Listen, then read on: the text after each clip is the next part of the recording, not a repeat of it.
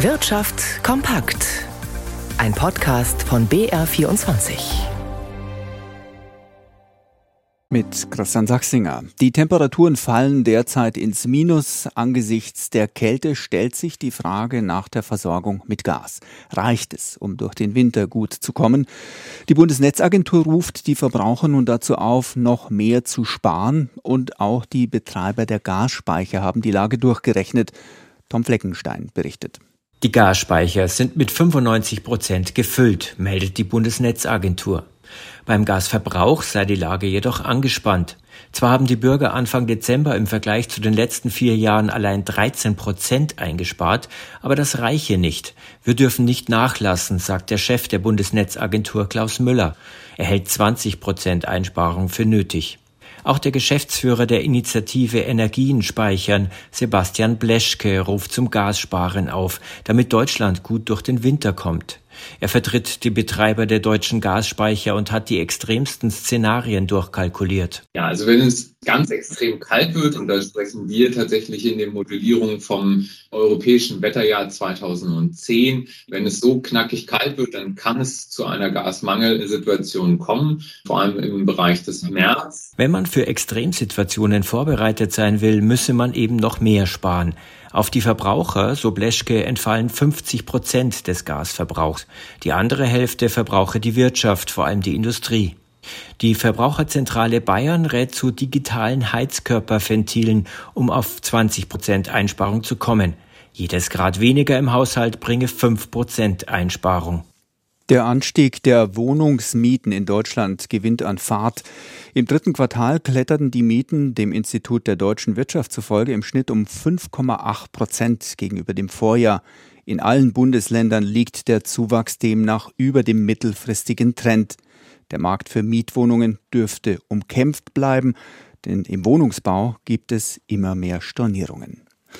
Seit letztem Donnerstag stehen Markus Braun, der Ex-Chef des pleitegegangenen Zahlungsdienstleisters Wirecard und zwei seiner Mitarbeiter in München vor Gericht. Es geht um den milliardenschweren Zusammenbruch, wobei den Angeklagten vorgeworfen wird, mindestens dazu beigetragen zu haben, dass Bilanzen manipuliert wurden und am Ende mehr als drei Milliarden Euro verschwunden waren. Heute war der Tag der Verteidigung im Prozess und Gabriel Wirth war dabei.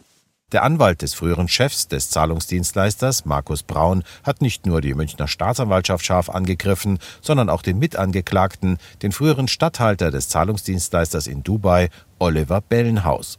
Er soll Haupttäter einer Bande gewesen sein, die firmenintern Gelder veruntreuen wollte. Der Verteidiger von Bellenhaus dagegen bezeichnete die Ausführungen als völlig unter der Gürtellinie. Er räumte ein, sein Mandant habe Schuld auf sich geladen, indem er durch sein Handeln geholfen habe, ein betrügerisches System am Leben zu halten.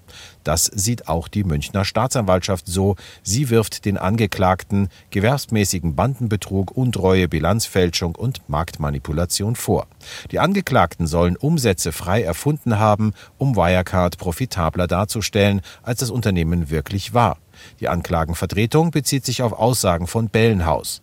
Auch die Verteidigung des dritten Mitangeklagten, des früheren Chefbuchhalters Stefan von Erfa, zweifelt an der Version von Bellenhaus. Entscheiden muss das Gericht aber jetzt erst einmal über einen Aussetzungsantrag des Verteidigers von Braun. Dieser wirft der Staatsanwaltschaft vor, manches nicht ermittelt und vieles zu spät übermittelt zu haben. Und schauen wir an die Börse zu Jan Plate. Diese Woche werden die EZB und die US-Notenbank Fed wohl ein weiteres Mal die Zinsen anheben. Jan, wie vorsichtig oder mutig waren denn die Anleger heute in Deutschland angesichts dessen? Die Anleger waren doch eher ein bisschen vorsichtig, weil ja nicht nur die Zinsentscheidungen der Europäischen Zentralbank und der US-Notenbank in den nächsten Tagen anstehen. Schon morgen gibt es dann aus den USA neue Inflationsdaten, die nicht nur für die US-Zinsentscheidung jetzt an diesem Mittwoch interessant sind, sondern auch mit Blick auf die weitere Zinspolitik im kommenden Jahr.